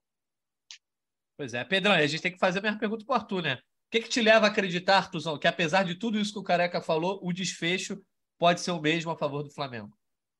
Cara, eu acho que a, a estatística é o principal motivo, né? Porque, pô, a gente já ganhou dez vezes, porque é mais fácil acontecer a décima primeira vitória. Eu vejo o Flamengo também mais focado hoje em dia do que no jogo anterior, que como o Careca bem salientou, a gente estava em três competições, agora a gente só está em duas. E esse time do Flamengo gosta dos grandes compromissos, gosta das grandes partidas, das decisivas, e tem sido, é o retrospecto que mostra isso, muito efetivo na hora de jogar esses mata-mata. Jogando, inclusive, o primeiro jogo de forma avassaladora, deixando o segundo jogo apenas para distribuição de brindes e fotos e diversão para todo mundo na bancada. Eu acho que vai acontecer exatamente isso. Itaquera é nossa casa, está tudo certo lá para nós, nosso salão de baile em São Paulo. E provavelmente vamos ganhar hoje, como eu vaticinei ontem no bolão, 3 a 0 com muita tranquilidade. O que mudou é que aumentou a confiança no Flamengo e os jogadores hoje sabem que são muito melhores que todos os outros. Ah, Olha aí, Pedro. A típica humildade. Da humildade rubro-negra, é isso, é. Pô. É a característica do Arthur. Faltou teu palpite, careca. O Arthur falou 3 x 0 é. eu, eu, inclusive. Ó, para você no. 3 x 1 boa. E olha careca. Aí, é... olha, ninguém confia no Santos, cara. Por que, que tu acha que ele vai tomar um gol, careca? o Esse careca é legal. Ele tocou a bola. É legal, antes de falar o palpite, né? Você já falou, mas enfim, só para a gente contextualizar, o, o, Corinthians é um time que nesse ano é, não fez tantos gols, enfim, não é um, uma força ofensiva assim, mas na Copa do Brasil, nos jogos em casa, é, foi, foi, a, foi a Neoquímica Arena que fez o Corinthians chegar aqui e o retrospecto muito bom, vencendo muito bem os jogos em casa. Contra o Santos nas oitavas foi 4 a 0 nas quartas contra o Atlético Goianiense 4 a 1 e na semifinal contra o Fluminense 3 a 0 nos dois primeiros casos era o jogo de ida é, e aí no último foi o jogo de volta depois do empate o Corinthians precisava vencer mas o Flamengo também enfim muito bem como visitante na semifinal fez 3 a 1 no São Paulo no Morumbi antes conseguiu a vaga na Arena da Baixada, 1 a 0 contra o Atlético Paranaense. É, mais cedo perdeu para o Galo fora de casa, mas depois buscou a virada, enfim, perdeu de 2 a 1 O golzinho fora de casa fundamental para ganhar no agregado. Promete muito, hein, molecada? Promete muito. Acho que vai ser uma final. Final histórica, né, Natan? A gente estava falando aqui das multidões, torcidas, pô, corintianos e flamenguistas aí somados nessas últimas pesquisas que a gente teve de torcida no Brasil são mais ou menos 78 milhões de pessoas num país com 200 e poucos milhões, cara, é, é gente pra caramba, né? É assim, uma porcentagem muito alta do Brasil. É, mais gente envolvida nessa final do que em um monte de final de Copa do Mundo da história. Aí, se você pegar, sei lá, Espanha e Holanda, não tinha tanto torcedor, tinha tanto gente que nasceu nesses países envolvidas nessa final, quanto tem nessa final da Copa do Brasil, entre as duas maiores torcidas do Brasil. Promete é. muito, vai ser bem legal. Eu, ontem, inclusive, Pedro, no, no GE Flamengo, eu comentei que, além de ter as duas maiores torcidas do Brasil, carrega também as duas maiores antes-torcidas do Brasil, né? Que é, todos os anticoritianos vão estar aqui reforçando a, a torcida rubro-negra e todos os anti-flamenguistas reforçando a torcida do Corinthians. Então, certamente o país inteiro, dá para dizer, mobilizado com esse jogo, né? É, porque quase tanto quanto torcer para Corinthians e Flamengo, o que mobiliza também muita gente no futebol brasileiro é torcer contra Corinthians e Flamengo. Não sei se eu estou errado, Careca e Arthur.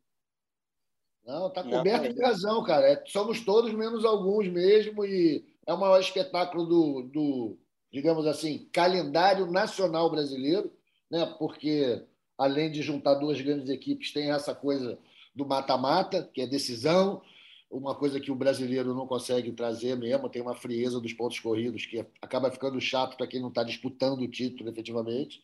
E aí, pô, é a Copa do Brasil, um grande produto, muito, muito conteúdo para alimentar toda essa máquina do futebol aí que vive na aba do futebol, da qual nós fazemos parte. E eu acho que é um grande jogo, deveria ter mais jogos assim. É uma felicidade que a Copa do Brasil, que está disputando, ela disputa atenção com a Libertadores, né, irmão? E ela hoje em dia se tornou mais competitiva e mais valiosa que a Libertadores, do ponto de vista financeiro. Porque os melhores times do continente estão jogando a Copa do Brasil. Então, no final, tem aí, apesar do Corinthians não ter ido longe na Libertadores, muito por culpa nossa, do Flamengo, é, pô, é um dos grandes times da, do continente. E assim vamos, temos uma Copa do Brasil altamente competitiva.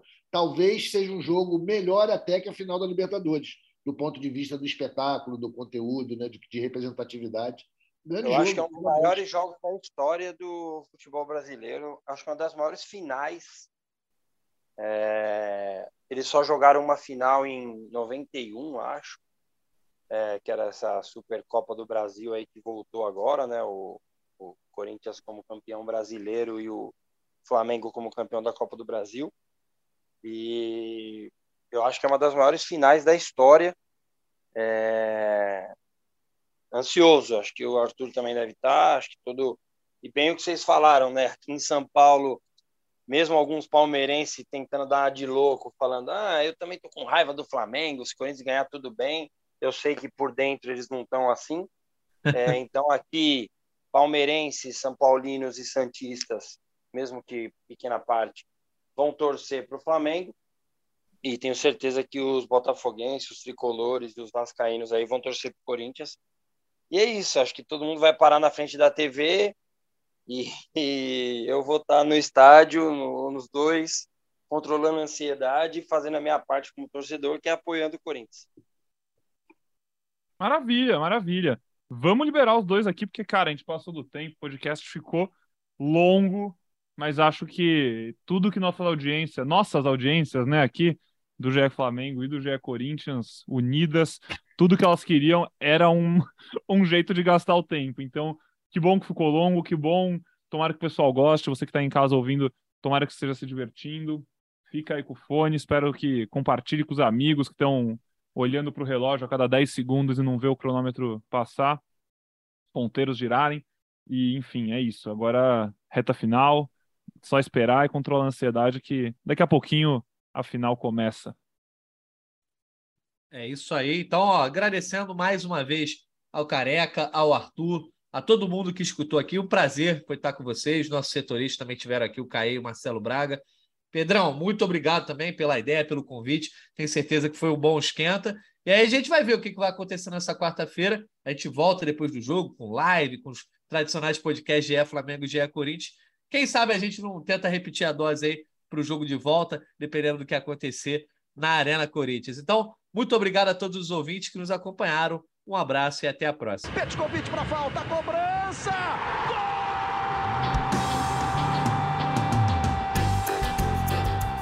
Podcast sabe de quem? Do Do rubro negro, da nação, é o GE Flamengo.